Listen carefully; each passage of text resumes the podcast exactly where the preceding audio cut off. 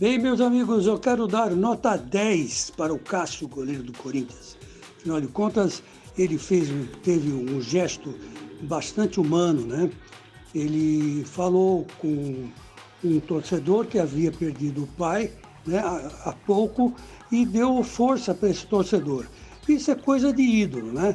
Ídolo do passado, que se preocupava com o, o, o homem das arquibancadas, né?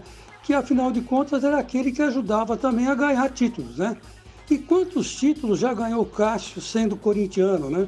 Ele comprou a briga do Corinthians e está lá defendendo tudo. E se transformou num fora de série.